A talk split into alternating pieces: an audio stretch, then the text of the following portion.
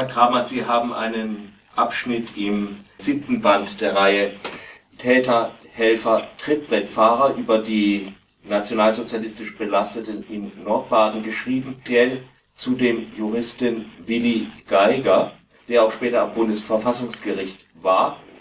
Gehen wir vielleicht erst einmal auf diesen Lebensabschnitt seiner Tätigkeit am Sondergericht in Bamberg ein. Er war Staatsanwalt am Sondergericht Bamberg und in dieser Funktion hat er mindestens fünf äh, Todesurteile erwirkt. Zum Beispiel im Februar 1942 ein Todesurteil gegen einen polnischen sogenannten Gastarbeiter. Ja, was, was hatte der getan? Der hatte das Taschenmesser gezogen, als er von sechs oder acht deutschen Burschen überfallen worden war.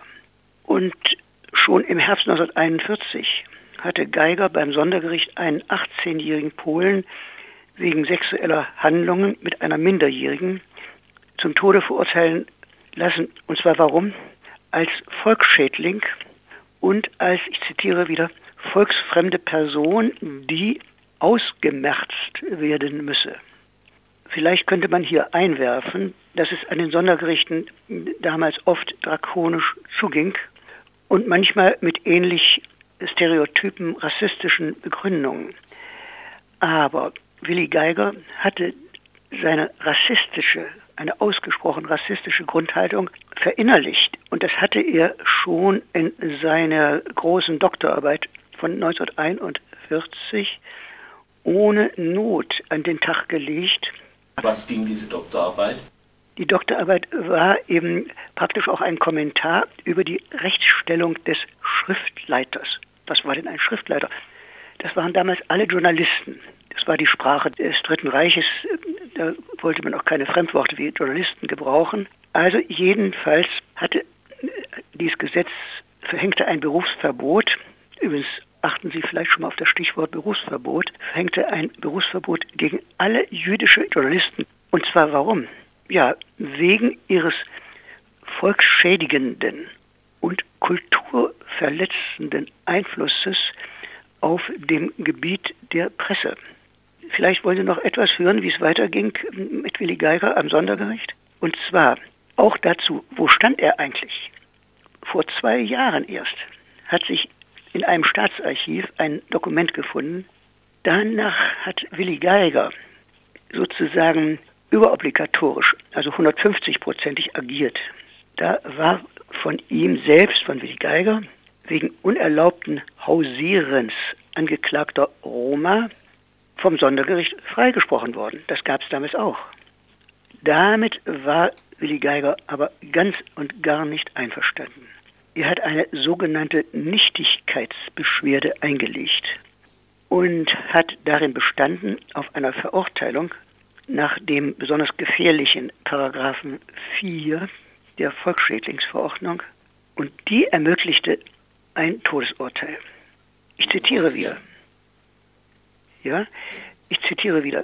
Der Angeklagte ist Zigeunerstämmling und seiner ganzen Art nach in Sprache, Geste und Haltung ein typischer Vertreter dieses Stammes und besonders ausgeprägt sind, ich zitiere, die bei jeder Vernehmung, auch in der Hauptverhandlung, klar erkennbare händlerische Gewandtheit und Lügenhaftigkeit, finde ich jetzt selbst äh, versuchen kann, etwas journalistisch zu formulieren, dann würde ich sagen, das war eine fast unfreiwillige Selbstbeschreibung von Willi Geigers. Denn in seiner Entnazizierung im Jahr 1948 hat er sich darauf berufen, und zwar in krassem Widerspruch zu den Tatsachen. Immer wieder habe er pflichtwidrig versucht, Anträge auf die Verhängung der Todesstrafe zu vermeiden. Und noch mehr, unnachsichtig sei er gegen den Widerspruch von Parteidienststellen, habe er eben ein NS-Ehrenzeichenträger ins Gefängnis, ein SA-Sturmführer auf acht Jahre ins Zuchthaus und einen SS-Hauptsturmführer unters Fallbeil gebracht. Natürlich ist nichts davon wahr. Und andererseits sei es ihm wieder gelungen, und jetzt zitiere ich deswegen, weil es auch diese Art von, von, von Juristensprache ist.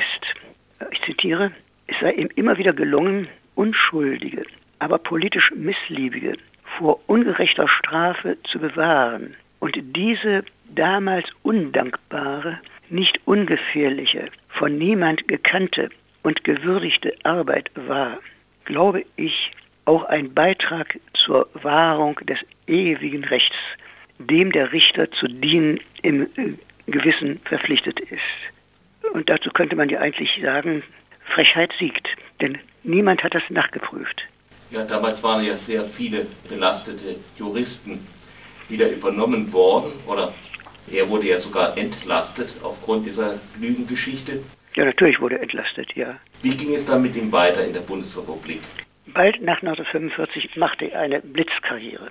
Erst wurde er rasch und reibungslos entnazifiziert und ebenso schnell wurde er Vorsitzender Richter am Bundesgerichtshof und Richter ausgerechnet am Bundesverfassungsgericht. Eine seiner verhängnisvollsten Entscheidungen war das sogenannte Berufsverbote-Urteil vom Mai 1975. Jetzt sozusagen in Klammern.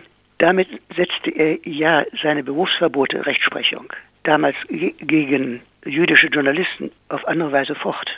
Worum ging es denn damals bei diesen, dieser radikalen Entscheidung?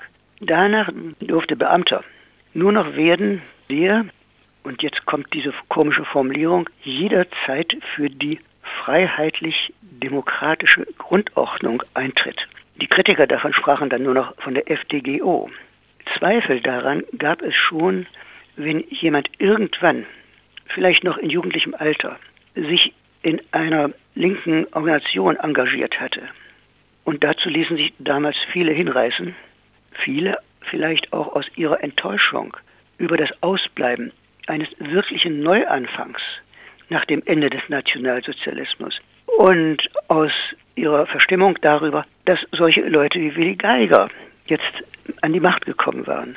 Und Zweifel daran, ob jemand hinter der FDGO stand, die gab es dann schon, wenn jemand sich, und das ist jetzt die Formulierung aus diesem radikalen Urteil Willy Geigers vom Mai 1972, wenn jemand sich in diesem Staat, ich zitiere, sich in diesem Staat nicht zu Hause fühlt. Und wieso kam Willy Geiger darauf, warum der Beamte sich jederzeit im Staat zu Hause fühlen muss. Das geschah in diesem Urteil mit einem ermüdenden, seitenlangen Ausflug in die Geschichte des sogenannten Berufsbeamtentums. Das begann mit Friedrich dem Großen und dem von Friedrich dem Großen erlassenen preußischen allgemeinen Landrecht. Die Frage ist jetzt natürlich, ist das heute alles Schnee vom vergangenen Jahr? Nein, leider nicht. Denn damals durften also viele ihrer Berufsausbildung stehende Leute, also vor allem Leute, die den Lehrerberuf ergreifen wollten, auch schon nach einem gut abgeschlossenen Studium und Examina durften ihre Ausbildung nicht mehr fortsetzen. Und davon gibt es heute in der Bundesrepublik ungefähr mindestens 5000 Bürger, die auf diese Weise berufslos geworden sind.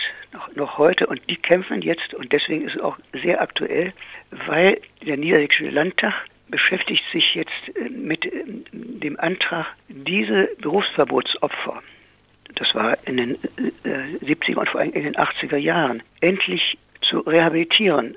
Zwar wurden die nie entschädigt dafür, dass ihnen die Berufe versperrt worden war.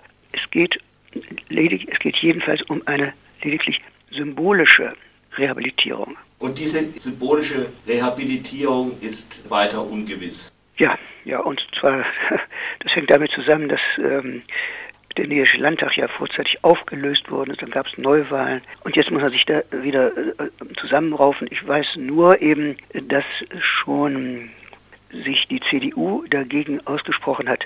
Denn das seien doch alles, ich zitiere dieses Wort, das damals auch herumgeisterte, das seien doch alles Systemveränderer.